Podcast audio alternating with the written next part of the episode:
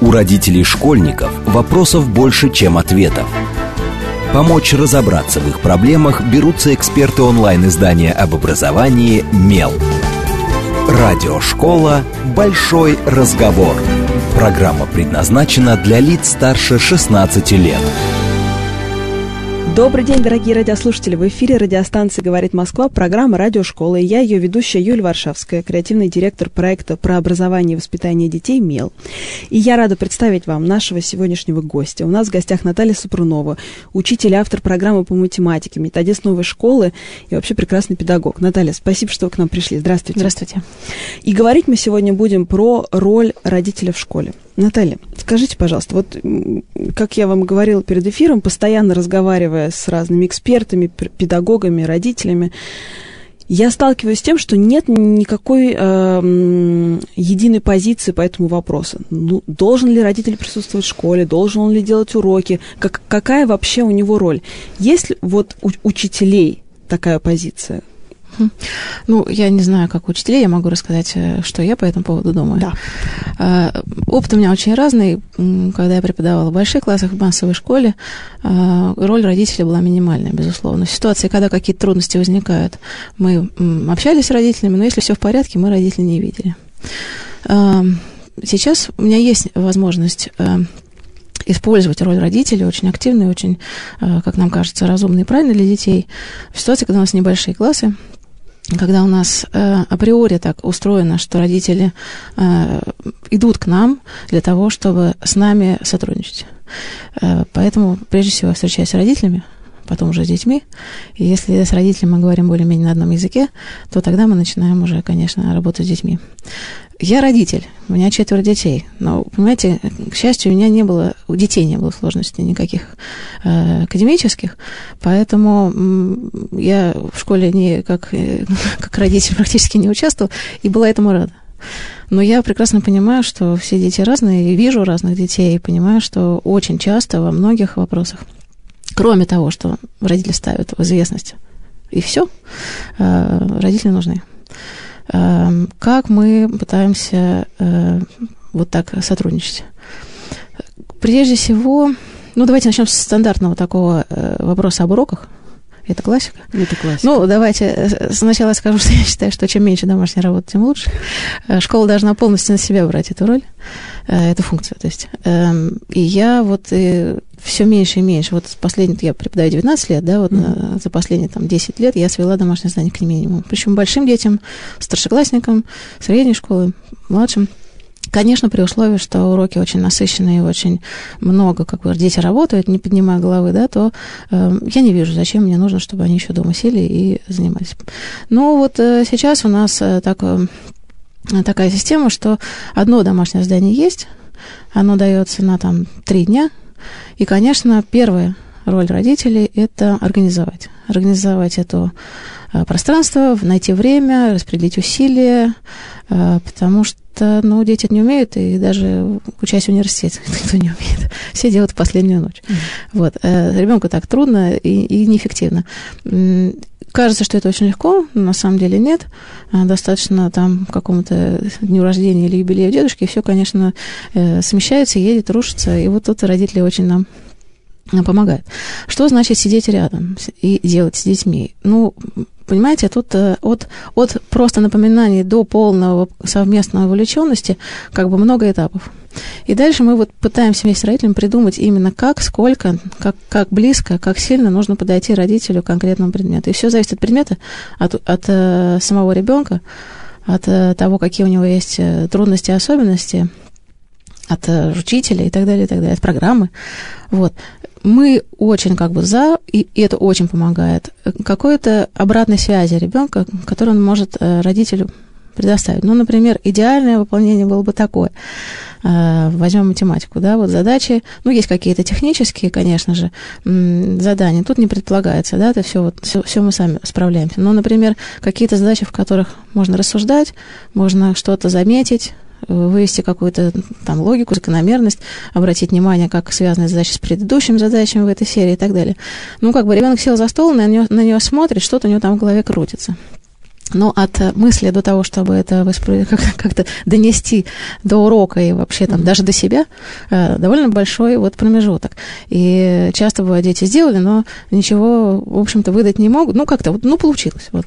И тут, конечно, очень вот мы рекомендуем просто рассказать, не надо никакого решения от и до, никакого вот законченного ответа, просто какое-то ощущение задачи, какую-то рефлексию минимальную, да, какую-то вовлеченность вот как в качестве зрителя и слушателя, да, не в качестве помощника. Это как бы идеально. Угу. Ну, а дальше, конечно, очень много всего. А, есть дети, которым есть трудности, есть дети, которым и счет-то дается не так легко, не то что логика. И тут мы, конечно, а, регулярно собираемся всем педагогическим составом и нашими значит, родителями. Это не вызов к школу, это наша рабочая ситуация. И сидим, сочиняем все вместе. То есть у нас никогда нет готового рецепта, пока мы не обсудили с родителями, потому что ну, никто лучше не знает детей, как родители, даже если мы что-то такое в школе видим. Вот, мы договариваемся, придумываем, как можно, в какой момент, сколько, какие задания, как именно, это вообще довольно такая, ну, сложная, и, главное, каждый раз разная работа. То есть я не могу даже выделить какие-то категории. Угу. Все очень зависит. Угу. Это то, что касается домашнего а, задания. А, но дело же не только в домашнем задании. Да, да, да. Объемное такое. Я абсолютно считаю, что вот какая бы прекрасная школа ни была, какая бы такая вот она ни была с подходом индивидуальным, в, любом, в любой ситуации это стресс. Для ребенка это стресс. Ну, как бы он жил с э, дома, он был вот все время э, вокруг него были люди, э, взрослые, которые его слышали, слушали, понимали с полуслова, с полувзгляда.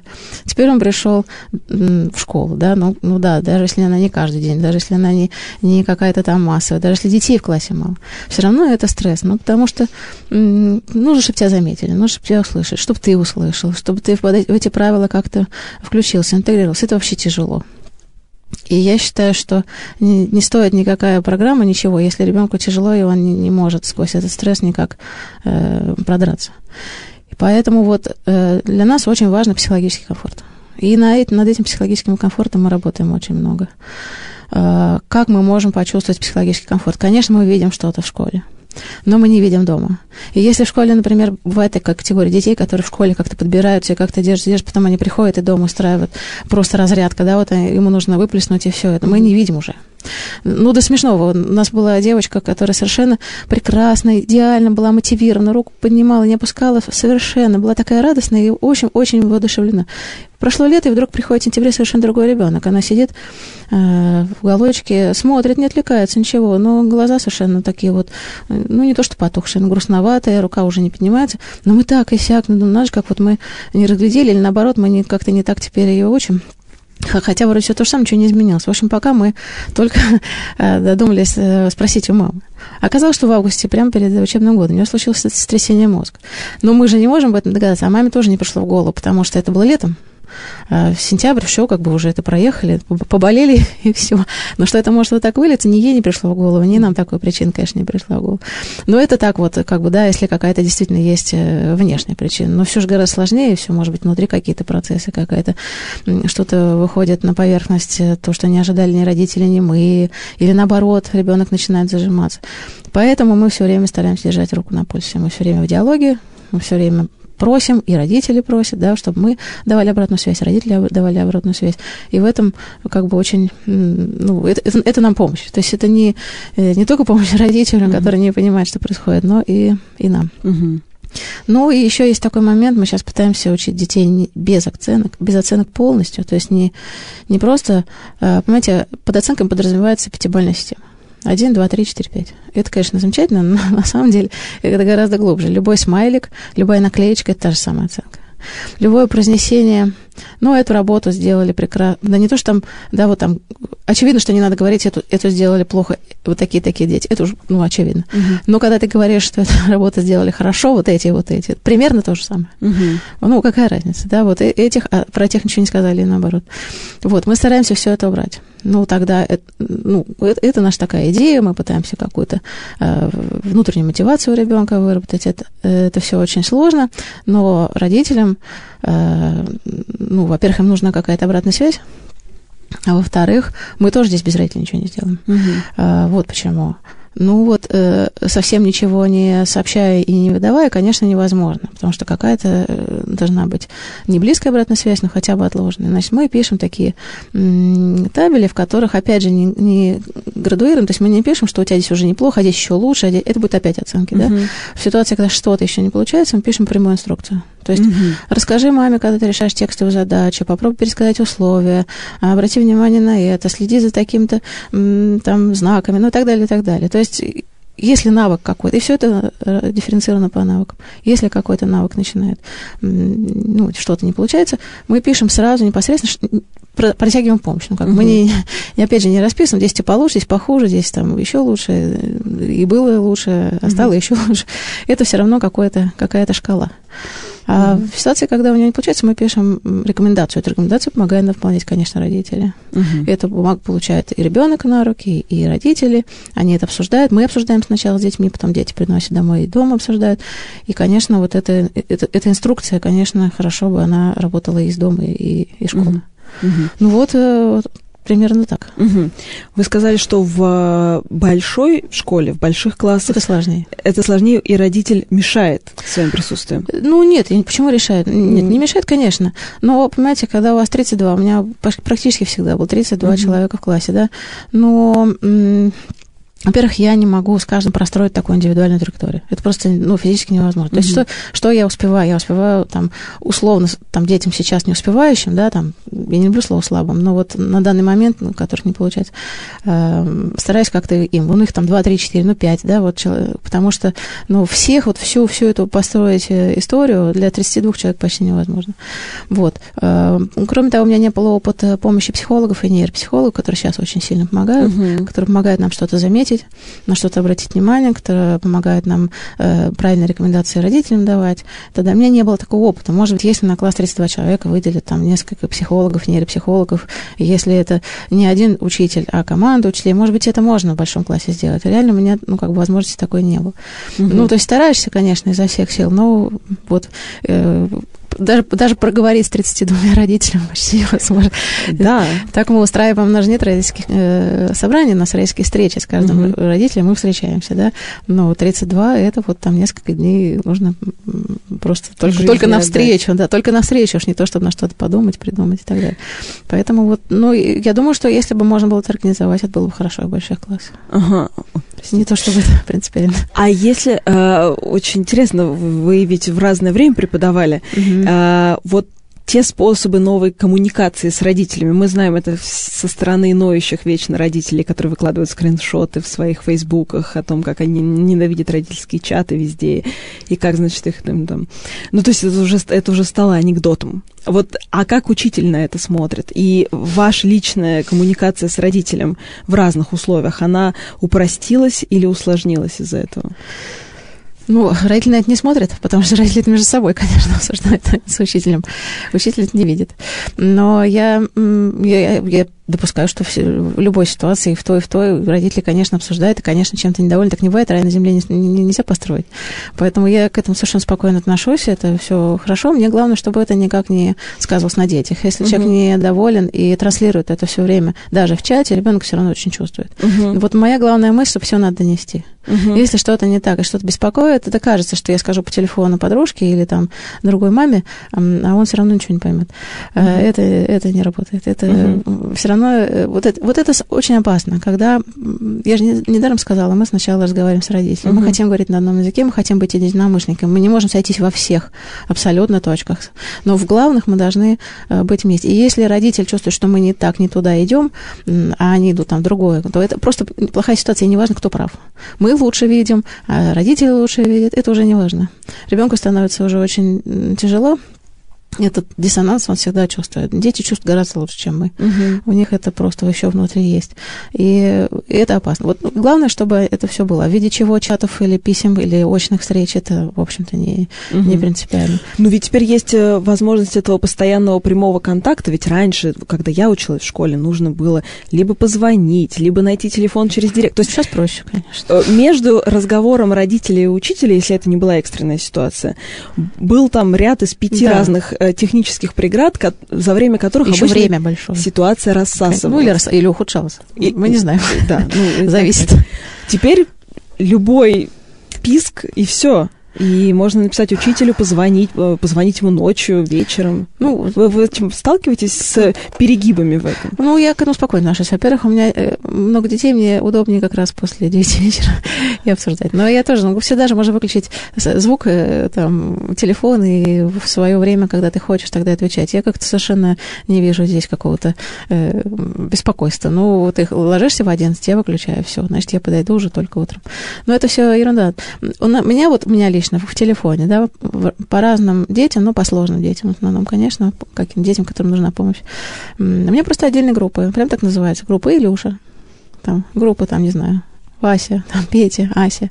Вот, и там в этой группе и родители, и, и учителя, которые работают с этим ребенком. Если что-то такое быстрое нужно, да, не дожидаясь, не дожидаясь писем и вечерний разбор почты, можно сразу написать, сразу отреагировать. Ну, нормально, я нахожу время, и меня это никак не, не дергает. Ну, во время урока я не отвечаю, а как только освобождаюсь сразу. Ну, потому что, вы правильно сказали, рассосалась, это в лучшем случае. Ну, мне так кажется, что если рассосалась, то это не было ситуации. Вот если ситуация, она не может так вот прямо, ну, ред, редко это счастливый случай. Mm-hmm. Вот, поэтому, конечно, хочется быстрее хватать за хвост угу. любую историю, которая может мешать, повлиять, там, ухудшать ситуацию. Угу. А все-таки вот такая природная интенция родителя, она в том, чтобы все-таки передать школе эти полномочия или контролировать процесс? Вот сейчас вы что больше а, наблюдаете? И так, и так. Знаете, я сначала думала, что... Ну, меня, меня качало. Мне казалось, что ой, сейчас родители так. Потом mm-hmm. смотрю, нет, нет, наоборот, что ж такое. В общем, знаете, интересно, я когда пришла работать в школу, это был, была весна 2000 года, тогда было очень много неработающих мам. Mm. Это вот конец 90-х, тогда, когда Сладкие вдруг... эти богатые годы, да. Ну, даже не, дело не столько в деньгах, а вообще uh-huh. люди никогда не понимали, как это можно. Ну, я вот сама же росла в советское время, да. Ну, как бы все прописано в голове у, у всех. Ты закончил школу, ты пошел в институт, обязательно, да, после института обязательно работа. Это как нужно не работать, что это за безделие, да. И не только потому, что там э, это мы не обращаем внимания на советские какие-то клише. Я говорю даже вот внутри, uh-huh. да, вот ощущение, что, конечно, надо делать дело, даже не только ради денег. А потом вдруг раз оказалось, что не обязательно, и можно детьми заниматься, это прекрасно, и домом, вообще совершенно такой вот... И очень, ну, я не могу сказать модно, да, но вот была тенденция, было много-много неработающих родителей. Вот. А, вы мне наверняка сейчас скажете, ну как, вот они, наверное, нависали над вами, на всеми. У меня так прекрасно получилось, что это был мой первый класс, который я тогда взяла. Вот я пришла в 2000 и как раз все родители, которые были вот тогда не работающими, мне очень помогли в какой-то такой у нас у нас очень классный тандем создался. Мы, мы какие-то проекты реализовывали, мы ездили вместе, мы ставили спектакли. Вот э, родители, дети. И я, это было какое-то э, очень интересное действие. Mm-hmm. Поэтому я не могу сказать, что вот они как-то нависли. Наоборот, это была большая помощь. Ну, может, и так случайно совпало. Как мне моя мама все время говорит, ну, ты же понимаешь, это твой первый класс. Ты все не объективно на него смотришь, как первый ребенок. Но нет, я не могу так сказать. Я пытаюсь как бы трезво смотреть. Нам действительно как-то вот повезло друг с другом. Вот потом родители уже сейчас, конечно, наоборот, сейчас вот очень много, очень много работающих родителей с утра до вечера. Ну, опять же, если нет э, такой тревожной какой-то ситуации, если все в порядке, ну ничего, прекрасно. Ну, я вообще считаю, вот, вот мне бы меньше знаешь, легче спишь. Это, конечно, если это ничего не происходит, угу. если все идет хорошо, в порядке, ну, не, не вижу проблемы. Я против того, чтобы считать школу какой-то химчисткой, да, вот сдал и получил. Э, я за то, чтобы было интересно, чтобы детей спрашивали, ну, не так вот, что сегодня было, ты с кем сегодня дружил, да, а какой-то вот свой интерес транслировать, да. Ух ты, а у меня было так, а у меня было это так, а у тебя, а у вас как? Ничего себе. Ну, вот какой-то такой вот интерес, но только чтобы он был естественный. Вот если он есть в семье, то и никаких особенных сейчас каких-то ситуациях нет тревожно, то нам такая ситуация вполне тоже подходит. Ну, Mm-hmm. Имеет право, конечно. А вот если мы берем э, школу, ну понятно, что. Сейчас, ну я да, про, да, третью, простите, о, простите, про третью ситуацию не сказала. Да, да, да. А вот третья ситуация это, конечно, а, сложная. Э, я вот не так давно встречалась э, с некоторыми родителями новой школы. Меня попросили э, встретиться с родителями, которые чем-то недовольны. Угу. Ну, это... Я, конечно, программу, там, я не завуч, я не учитель, я, я программу учу учителей в своей программе. Но мне было интересно, что это, вот что значит недовольны, чем им недовольны. Недовольны вашей работой? Нет, нет, или... я сейчас, я не знаю, мне сказали недовольны. А, вот недовольны. я пришла и, да, и послушала. Угу. И, знаете, как интересно. Вот у меня такой, конечно, категория родителей очень пугает? Э, эти родители, э, они все время произносили такие, пользуясь такими глаголами, он должен, я считаю. Вот, вот это очень тяжело. Потому что такие оковы ребенку очень тяжело в такой ситуации. Причем, ну, до смешного. Реально я старалась не рассмеяться, да. Где наш Оксфорд? Мы знаем, что у нас там... Это второй класс, да? Ребенок в втором классе. Где наш Оксфорд? Где в Оксфорде? Ну вот нет. Значит, э, мы знаем, мы точно видим, нам это нужно. Оксфорд он должен... В будущем. будущем. В будущем. Ну, конечно, а. да. Он уже все, там уже все прописано, уже все идет. Причем, знаете, как интересно, там был папа такой, видно, что очень такой папа хороший, так много с детьми проводит время, все. Он говорит, ну, представляете, ну вот у меня ребенок никогда не танцевал, а теперь танцует. А он должен восхищаться математикой. Я не понимаю, почему. Вот он знает, чего он должен. Понимаете? Вот и все. И вот они смотрят на ребенка под таким прицелом, под которым они в своей голове уже вот сформировали. И вот тут вот тяжело, вот это пробить очень трудно, да. Вот мы стараемся не работать с такими родителями, потому что мы знаем, это, ну, как бы, это не то, что там плохо или хорошо, это их, как бы, путь, который мы просто не понимаем, как, как нам вписаться. Если родители знают, что он должен, ну, как бы, все наши вот э, истории, они как-то уже не, никак не ложатся. Любая трудность, нет, это вот нет, он должен, и все. Ну, понятно, что родители, которые там сейчас обещают за какой-то успех э, компьютер, таких уже я не встречаю, хотя было в моей практике. Вот, так, такие тоже встречались. Но это сейчас уже вот я не чувствую, по крайней мере, таких э, родителей не вижу. Даже там, где мы встречались, я не почувствовала. У них как просто внутреннее ощущение, как должно все развиваться. Ну, ведь когда он говорит, э, ребенок должен, он как бы на, вам это должен транслировать, то есть вы и ему ребенку, должны. Конечно. И учитель, и все, учитель, все вокруг все, должны. Да, потому что путь известен, потому что все понятно. Я точно знаю, что математика нужна. Ну, другие родители говорят, что им нужно что-нибудь другое, языки там, например. Ну, я не говорю, что это только про математику, просто математику это чаще, действительно. Ну, вот э, считается, что если математика, то уж тогда точно. Ну, я, я не понимаю этого абсолютно. Хороший, mm-hmm. Хорошая наука, очень люблю ее, но вот чтобы ее мерили, я этого совершенно как-то не, не понимаю. Вот, ну да, в математике лежат часто амбиции, вот. Вот приходит ребенок, там, ну, сейчас у меня таких уже нет, поскольку мы по-другому работаем, но вот тогда, когда я работала школе, было очень часто. Понимаете, вот нигде не лежат так амбиции родителей, как именно в том, чтобы ребенок уже был математически очень сильно продвинут. Ни там, ни, ни языки, ни, ни, не знаю, там, ни спорт, а вот именно математики. Как-то вот этим, вот, вот он умный, ему математику знает. Да, вот очень тяжело. Вот приходит ребенок в первый класс, 6 лет, мне говорят, ну, спаси, пожалуйста, этого ребенка, сделай что-нибудь, ты сможешь, потому что он вчера вот он прошел логарифмы, что будет завтра, мы не знаем, надо, надо его занять. Шестилетний ребенок. Но он, понимаете, как бы, что значит прошел, слышал. Там же не очень сложно, на самом деле, по алгоритму действовать. Если, если ребенок сохранный, вообще более-менее любого ребенка можно научить гонять этого икса. Но нет, вот они, значит, я так представила себе эту картину, значит, к шести годам они там сидят дома, не, не на горке катаются на санках, а вот, значит, двигают науку, как бы. Ну, это же вообще огромная сейчас проблема со всем этим ранним развитием. То есть они, получается, уже к вам в школу приходят напичканные... Э, ну, приходили. Это сейчас, да, да, ну да, да, да. Да, приходили э, напичканные и приходят к другим учителям сейчас э, родительскими амбициями и каким-то перегрузом. Вы вообще как ко всему этому раннему развитию относитесь? Это Я... тоже участие родителя? Это же не ребенок сам хочет ходить на 8 кружков после детского сада. Я не сторонник. Я вообще считаю, что и в школу, ну, вот если можно было в 10 лет, то лучше в 10. Недаром раньше остановиться. Все-таки это неспроста, что вот часто все-таки в 10 лет гимназии, да, когда в дома занимались, нет, я не говорю, что ничего не делать, но чтобы не пихать вот пораньше, пораньше во все эти места, общественные какие-то занятия, студии, кружки, школы Олимпийского резерва, я против. Ну, разумно нужно относиться, да, есть какие-то э, истории, которым интересно заниматься, да, но вот ставить какую-то цель, которую он должен достигнуть, там, к пяти, к четырем, к шести годам, я это не понимаю. Угу. Давайте... Да, э, мы должны э, уйти на несколько минут на новости, а потом мы вернемся к нашему разговору с Натальей Сапурновой о том, э, какую роль, собственно, родитель должен выполнять в школе. Оставайтесь с нами. У родителей школьников вопросов больше, чем ответов. Помочь разобраться в их проблемах берутся эксперты онлайн-издания об образовании «Мел». Радиошкола «Большой разговор». И снова с вами Радиошкола. Мы разговариваем с Натальей Супруновой, учителем математики, о том, какую роль родитель может выполнять в школе, если хочет. А, давайте чуть-чуть перейдем к каким-то конкретным вещам, потому что кажется, что все-таки э, роль родителя э, также зависит от возраста ребенка.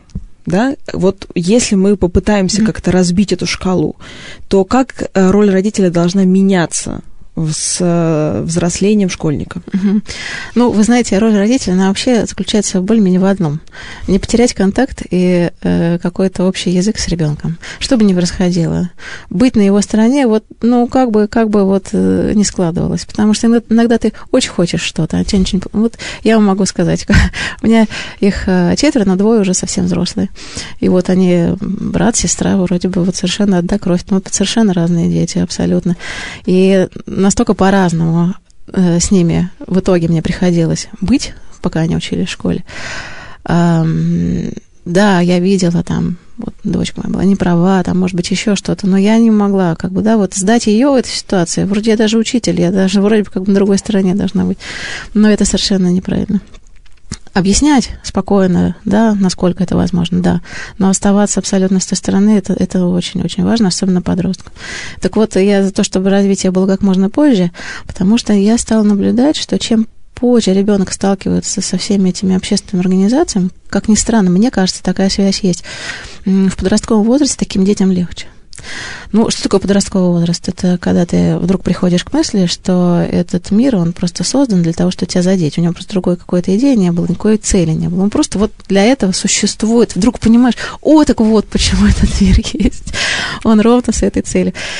И, эм, понимаете, тем э, э, детям, у которых какие-то свои не сформированы какие-то внутренние тылы, которым самим с собой эти же, э, вот, таких детей в эту ситуацию бросает гораздо сложнее. Я не психолог, мне очень трудно вот прямо это как-то разложить по полочкам, объяснить. Я почему-то стала это замечать. Вот я как работала, я всегда брала детей в первом классе, доводила их до 11. То есть они вырастали у меня вот, вот за эти 11 лет, поэтому можно какую-то статистику минимальную посмотреть. Вот чем меньше вот этого было давай, давай, там олимпиады, какие-то конкурсы, какие-то успехи, достижения, даже если все хорошо получалось, это не обязательно, да, что ребенка тащит изо всех сил, а у него ничего не входит. Нет, нет, пусть все прекрасно.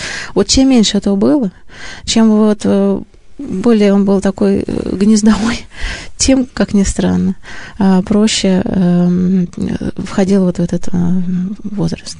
Ведь я не знаю, вот вам это знакомое ощущение, я просто помню, да, вот ты подросток, мало того, что вот так все ужасно вокруг, ну, не ужасно, оно как-то вот в любой момент надо держать ухо востро, чтобы, да, но еще надо, чтобы тебя все время принимали, брали, взяли, звали. Вот это прям вот это ощущение было, да, вот оно тревожное, а позовут, не позовут, а, угу. а туда, сюда, да, вот, ну, как бы, чем больше у человека да. есть какой-то компромиссная история, какой-то альтернативы, тем проще мы к этому относиться, да, ну, как бы, ну, ну, ну, ничего, сегодня так не вышло, потом будет, потому что, на самом деле, можно и и спокойно, и так, и, и сам собой, и вообще чем-то еще, о чем-то думать, что-то делать. Ну, в общем, э, и мама с папой там, ну, угу. не против тебя. Это, конечно, все звучит как-то очень идеалистически, но вот чем ближе к, к идеалу, тем, тем как-то, в общем, э, мне кажется, лучше. Но это мое совершенно субъективное мнение. Я не настаиваю ни на какой угу. абсолютной истине.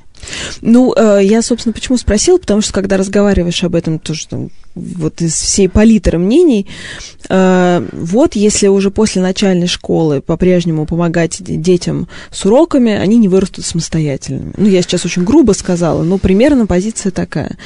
Вот ну, пусть они все сами делают, иначе они так и будут, иначе вы будете за них контурные карты рисовать. Ну, вот знаете, как это мама, мама в 10 часов да, вечера, да. которая лепит какого-то ежика. Ну, вот Знаю, это все. Да, да.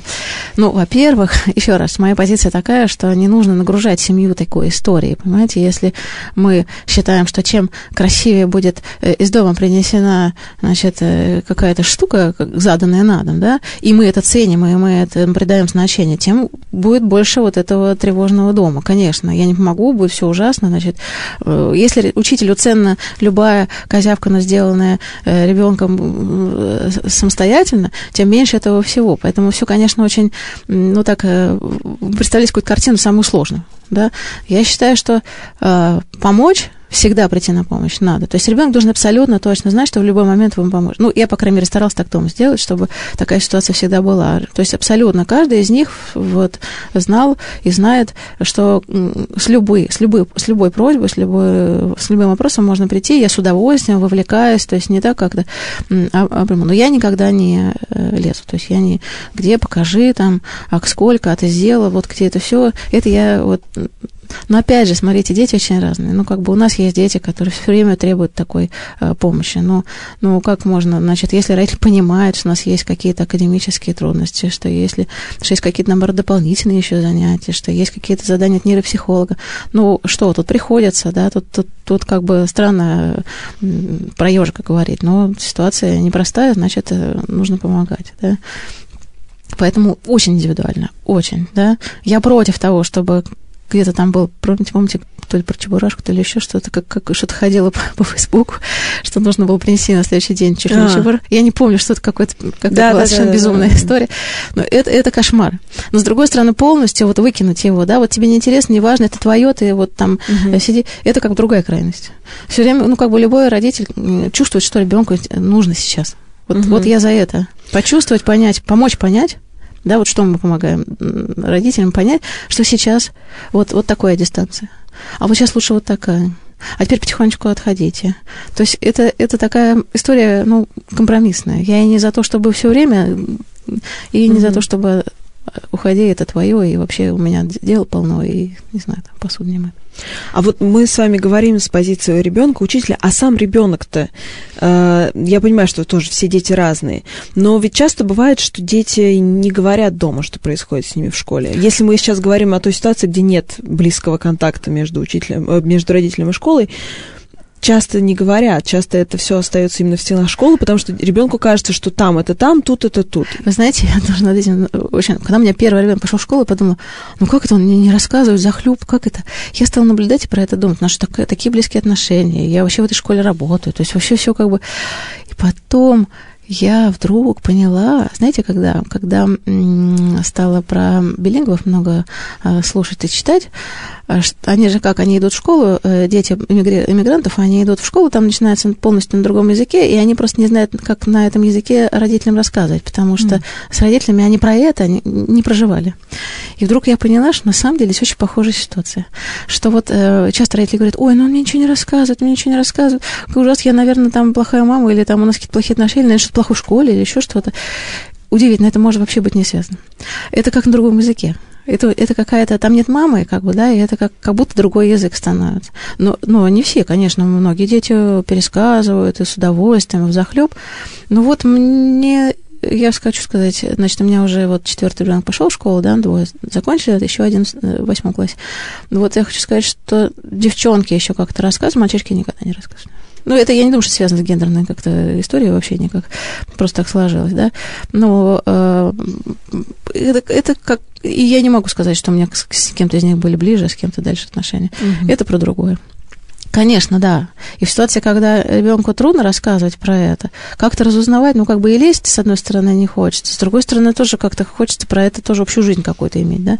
Но тут помогают учителя, помогают учителя, психологи, там, э, люди, ну, как бы вот разговориться, или наоборот, не трогать, ну, тогда вот какую-то обратную связь оттуда. Но это все очень тонко, это не так, что вот, э, ну, если не говорит, это будет вот в этой колонке, здесь мы будем сливать информацию, ну, это, это все очень индивидуально. Mm. Ну, конечно, родителю хочется, интересно и важно, знать, что происходит, да, ну, как бы у нас есть, например, день, когда в неделю, когда любой родитель может в любой момент прийти и любой вопрос задать, не только вот, вот по кнопочкам, а и очно. Ну, вот, Угу, такой способ. А какие все-таки могут быть, э, ну что ли, сигналы тревоги? Угу. Знаете, когда надо задуматься, угу. что вот сейчас, да, мы все работаем много, у нас мы все угу. там приходим вечером, иди поешь, потом иди куда хочешь, угу. но все-таки вот какие моменты могут в поведении ребенка, или знаю, в его оценках, потому что в большинстве мест все-таки ставят оценки, к сожалению. А, что, на что обращать внимание? Ну, трудно. Я хотела, э, как бы, если у меня не было вот этого моего третьего сына, да, я бы, может быть, сказала бы, что э, одно. А сейчас вот я, например, с ним э, удивительно столкнулась с такой ситуацией. Я смотрю, он прям вот очень расстраивается, если он не успевает что-то сделать, если как-то... Я говорю, понимаешь, ты не должен везде быть успешен. Угу. Ну, ты должен как-то потихонечку выбирать, где ты действительно вкалываешь по полной, а где ты более-менее сдаешь. Ну, удивительно, я никогда не думала, что я буду этому учить. Я, конечно, не сказала там э, манкировать, плевать, там, не обращать внимания, но как, какой-то вот выбрать... Э, то есть такая крайность тоже может быть. То есть всегда мы волнуемся за э, плохие, но тут я начала волноваться, что, ну, как у него, одни пятерки, одни пятерки, одни пятерки. И как только там что-то вдруг, ну, не можешь, он тоже не робот, да, что-то уже не справляется, и он начинает переживать и расстраиваться, да, прям видно, что это очень тяжело. И мне приходилось вот, вот даже в такую сторону, то есть вообще в обратную сторону.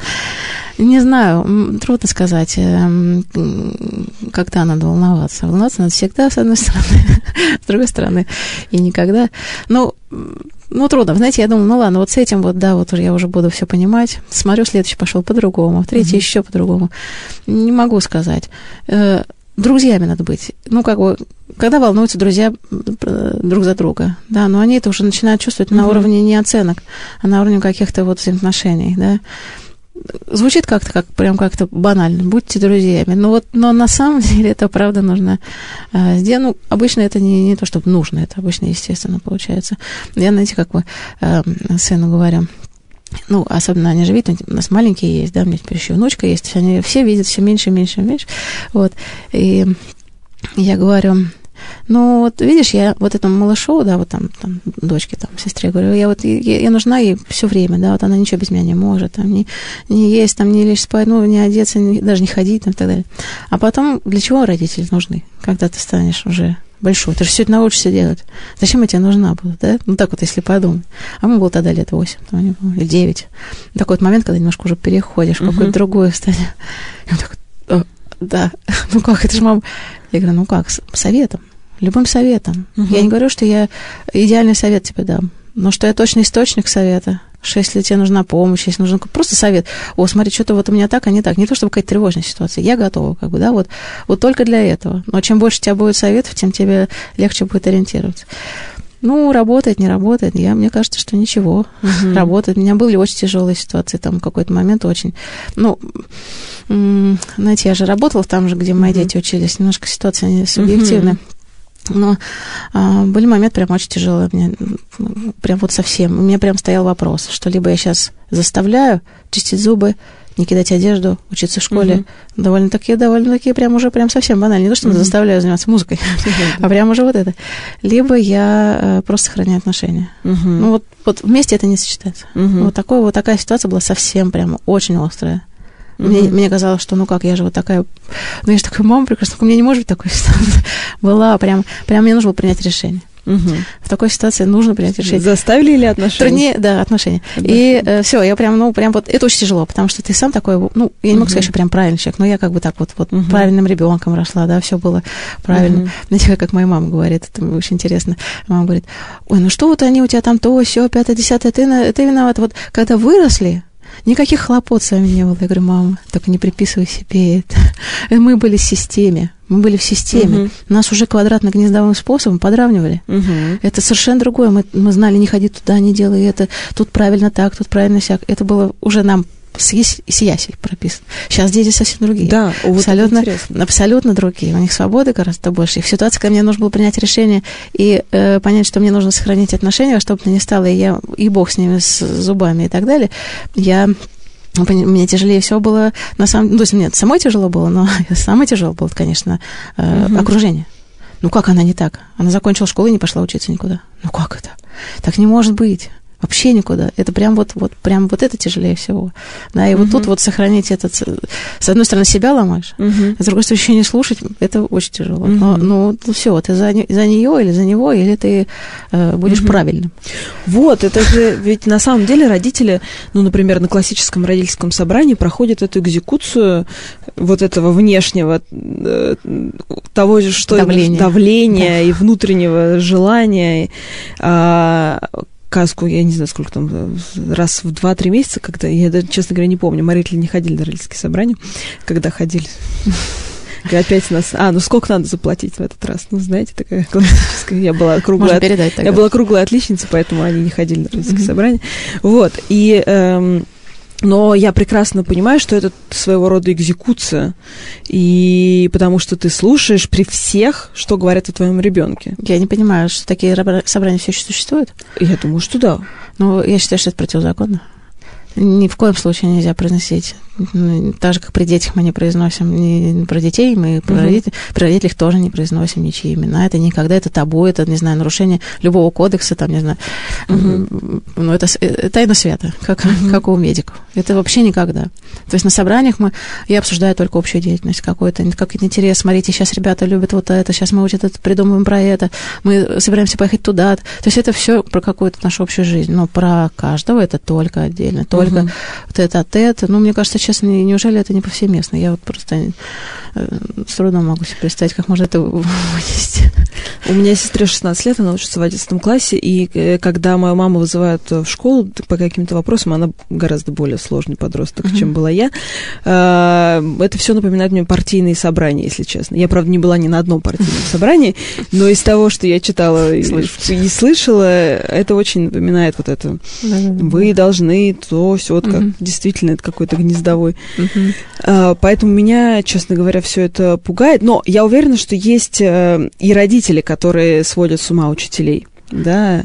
А, вот есть какой-то какой тип родителей, которые да. мешают работе и бесят учителей? Знаете, как э, я вот что, что бы ты ни делал, как бы ты прекрасно там, ну, как тебе кажется, там не, не сочинял, не придумывал, не взаимодействовал с детьми. Просто есть такой тип родителей. В каждом классе всегда у меня был один доктор, просто недовольный. Ну, такой, все, недовольный, точка. Ну, как бы вот такой вот, вот, ну, это может быть от страха, от неуверенности, mm-hmm. еще от чего-то. Ну, могла я где-то ошибиться, да, там, ну, я всегда старалась, как бы, да, mm-hmm. обсудить, там, извиниться, насколько это возможно возможно, если что-то действительно происходило. Но, но нет, это даже не в этом. Ну вот не, что-то не так, вот угу. все, все это не так. Ну, с другой стороны, представьте, вы дома как-то, а вы нигде не найдете так, как у вас дома. Поэтому это тоже понятно. С этим, uh-huh. Некоторым родителям с этим трудно смириться. Uh-huh. Вот, и, и они все время ищут, что не так. Это тяжело. Ну, успокаиваешь, насколько можешь, да, там, выстраиваешь с этим ребенком еще как-то аккуратнее все отношения, ну, внимательнее, да, там, не знаю, я когда с детьми не только про математику, когда меня уносят в жизнь, да, там, uh-huh. ну, что происходит, там, или просто, да, вдруг вспоминаю, я потом там, могу как-то эмоционально как-то реагировать или еще что-то, да, я никогда ни на кого конкретно, ни, никогда ни на кого не повышу голос конкретно, но я могу там с классом эмоционально говорить, да, и я прям вижу, что все же по-разному реагируют, обязательно подойдешь, потом спросишь ничего, что там не задел, не, uh-huh. не обидел, не дай бог, нам еще что-то. Ну, это единственное средство, да, вот как бы спокойно с ребенком работать, насколько это возможно, да, учитывая, конечно, понимаешь, что там все время есть какое-то ощущение недовольства, стараясь, но мы не можем всем нравиться, это uh-huh. нереально. Просто так не бывает, потому что просто все люди разные. Uh-huh. А Поэтому... тревожные родители, вы знаете, есть такие, да. которые знаете, у меня была одна мама, я не знаю, это, это конечно, немножко не тревожно, но вот они, они, знаете, как все родители делятся на тех, кто не видит каких-то недостатков в своей ребенке, и наоборот, который только видит свои недостатки. Очень редко, когда вот такой компромисс. Вот у нас была одна мама. Ну, это все мой первый самый класс, uh-huh. поэтому я как-то выросла с этим классом. Она пришла, uh-huh. мне 27 лет, uh-huh. да, вот, и мы вместе растем. У меня с этими детьми разница ровно 20 лет. Uh-huh. И мы вот просто вот становились. Там была такая мама, она все время боготворила других детей, а все время ругала своего ребенка. Так часто, так и бывают родители. Ну, не часто, но все-таки прям вот регулярно встречаются. Я называю что это все прекрасные родитель. а этот вот и ты, ты. Хотя мальчик был совершенно чудесный. Абсолютно чудесный мальчик. У него какая-то еще защитная реакция очень хорошая, видимо, стояла. Он такой светлый. На него это совершенно не как обычно такие дети все дерганые, шуганные. Это такой вот. И она приходила, и я однажды увидела совершенно ужасную сцену. Она, узнав, что у нее не пятерка, а четверка, Э, подзатыльником дала, не ожидала, может быть, э, я надеюсь, потому что он, видимо, как-то слабо сидел, он лицом о парту ударился, и кровь пошла. Я поняла, что если я сейчас просто на нее э, как-то вот наеду, это не подействует. Я прям быстро-быстро, не знаю, как-то у меня интуитивно это произошло. Uh-huh. Я вдруг подб... я подбегаю к ней, это, и вот секунды мысли, я говорю, вы знаете, Оля, я вот э, что могу вам сказать, если еще когда-нибудь вот хоть на секундочку вот такое вот увижу, вот, э, вот даже близко, там, вот здесь, я, конечно, не могу посмотреть, что у вас дома. Я сделаю одну вещь. Я пройду по всем членам, не поленюсь. И запрещу им ставить что-нибудь, кроме пятерок. У него будут одни пятерки. Вот я вам гарантирую, чтобы я просто этого больше никогда не видела, чтобы никогда четверки никогда не случилось ужасно испугалась. Она испугалась, потому что она действительно все время его критиковала, она все mm-hmm. время говорила, вы только скажите, за что отругать, я его отругаю. То есть у нее было к нему вот такой вот mm-hmm. гипер, да, вот, вот только вот найти, mm-hmm. что не так, и подкрутить. Ну, вот так, сяк, как-нибудь, но э, подвинтить еще немножко. А то вдруг я не замечу, что он там что-нибудь не умеет там, или не знаю. Это вот одна крайность, да, и наоборот. Э, чьи родители, с, с которыми тяжело вот э, обсудить, что ну ничего, ну, ну бывает, что и так, да, вот, ну, вот, такие ситуации случаются, но мы сейчас поможем вам, то есть, да, даже так тяжело. Нет, нет, это все вот у меня идеально, а вот, вот вы того немножко вот отодвиньте подальше. Вот были прям у нас такие родители, только начинаешь, ребенок непростой был, сложный, ну, социально сложный, то есть, вот, который совершенно не умел взаимодействовать. И, конечно, были сложности в общении, и мы старались, мы работали. И только ты начинаешь, только заход делаешь, давайте попробуем вместе придумать, так, вот это исключите, это уберите, э, и вообще вам сейчас покажем, что такое порядок. Ну, как бы вот тут ничего не сделаешь. Ну, ну все. Ну, у нее такое право, и я не могу, как бы, да, и как я буду взрослого человека менять, это угу. невозможно. Ну, и с ребенком в такой ситуации работать не могу. Ну, угу. это невозможно, угу. к сожалению. Да. Э, мы в редакции очень много думали, немножко другая тема, но все равно очень важная, я бы хотела с вами ее обсудить.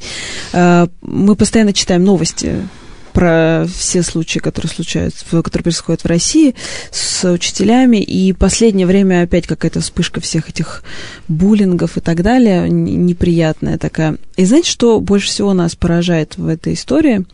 Что родители и в комментариях, и везде встают на сторону учителя, который, э, на мой взгляд, чудовищно ведет себя по отношению к ребенку, потому что есть границы абсолютно безусловные, телесные и так далее. Откуда вот это э, в нашей ментальности желание встать на сторону агрессивного и даже абьюзивного э, учителя? Это что, что откуда это берется? А, все эти истории, они, конечно, проплывают у меня тоже в новостях, но я настолько переживаю, что я стараюсь ничего не читать, комментарии, комментарии, тем более, мне как-то очень э, тяжело это все, и вот эти видео, которые тоже выкладывают, угу. я не могу, я Ужасно. не включаю, это для меня просто как это вот, есть, есть некоторый набор вещей, которые я не могу не смотреть, не слышать, да, вот я не могу проснуться здание в Москве, я просто вот, ну, я не могу, я пролистываю, я не могу, мне просто иначе я умру, вот я просто не смотрю, ну, и в частности вот это, ну, еще некоторый набор, там, не будем все обсуждать, вот, э, я могу только гипотетически предполагать, да, вот, может быть, почитав это все, да, там, если меня заранее предложили, я, может быть, как-то была больше Ну, там, там такой общий, общий посыл, ну и правильно, а как еще? Да он, наверное, был хулиган, это же учитель, он имеет право, вот имеет право учитель, и что должен родитель делать в такой ситуации? Ну, есть две вещи. Во-первых, есть вот эта вот условная Оля, да, про которую я вам сейчас говорила, uh-huh. да, скажите мне, за что отругать, я отругаю. Uh-huh. Это действительно э, родители, которые вот, э, да, конечно, вы его постройте мне его, где порядок, э, ничего, зато вот он там будет знать, что такое, ну и так далее. Это, mm-hmm. такой тип родителей есть. Во-вторых, есть еще такой момент, что они сами могут не справляться со своими детьми и понимают, что и учитель не справился, как бы, и предполагают, что это нормально, потому что они сами тоже это я так думаю, я так думаю, что есть такие родители, а, которые защищают, да, что они сами на это срываются. Ну, если вы говорите о том, что рукоприкладство, да, да, да, да, я про это. палец сломали даже. Ну, да, да, вот про это. Вот. А еще есть такой момент. На самом деле рынок учителей в Москве, ой, в стране очень тяжелый. Очень тяжелый. Это э, э, просто, вот знаете, вы можете супер новую, супер прекрасную школу построить и придумать там кучу всего совершенно замечательного, но учителя все равно какие есть. Их надо растить, их надо учить, и, и, и вообще я не... Ну, я считаю, что педагогическое образование у нас совершенно неправильно устроено. На мой взгляд, если бы я волшебником, если бы мне дали э, право, я бы просто все педагогические вузы ликвидировала, а там, где э, высшее образование, просто строила бы вот такие программы педагогические уже для тех, кто получил высшее образование, для тех, кто понял, с чего она стоит наука, понимает ее и хочет это нести. Это вообще не каждый э, хочет, не каждый может. А у нас вынуждены идти в эту профессию, абсолютно вынужден, да, и денег, э, если не считать Москву, это совсем, э, совсем грустно. Поэтому, если они в этом учителе видят хоть что-то, и понимают, что если я сейчас ее снесут и поставят туда еще хуже крокодила, угу. они просто цепляются за последнюю надежду. Это может быть еще такая ситуация. Я не могу тоже, опять же, сейчас мы рассуждаем просто абсолютно э, гипотетически, но вот мне кажется, что эта история тоже здесь работает. Угу. Потому что, ну, где ты сейчас ищешь, ищешь, ищешь, ты с трудом попадаешь. Если мы говорим о ситуации более сложных, да, почему защищают, да, ну, ты бился, бился, пробивался. Я сейчас не говорю уже про этих вот, угу. может быть, там такая ситуация не существовала, но я просто видела, например, другой истории э, люди туда два года, там год, два, деньги, еще что-то, но только чтобы попасть, угу. толкаясь локтями, да, и вот теперь, значит, вот э, давайте это вот, просто это просто страшно им. Они вот считают, что все, галочка стоит, я этот вот э, лотерейный билет выиграл, вот не трогайте, только ничего угу, не меняйте. Угу. Ничего. Еще вот это очень сильно есть. Угу. Я прям, это, про это точно знаю. Я сейчас не сравниваю эту ситуацию, угу. может, про которую вы говорите, но угу. вот такое, такая защитная реакция родителей тоже да. существует. А, к сожалению, нам нужно заканчивать этот прекрасный разговор. Наталья, спасибо огромное. Мы говорили с Натальей Супруновой о роли учитель, о, и учителя, и, учителя, и, и родителя, и ребенка в школе. А, будьте внимательны к своим детям и слушайте радиошколу. До новых встреч. Пока-пока.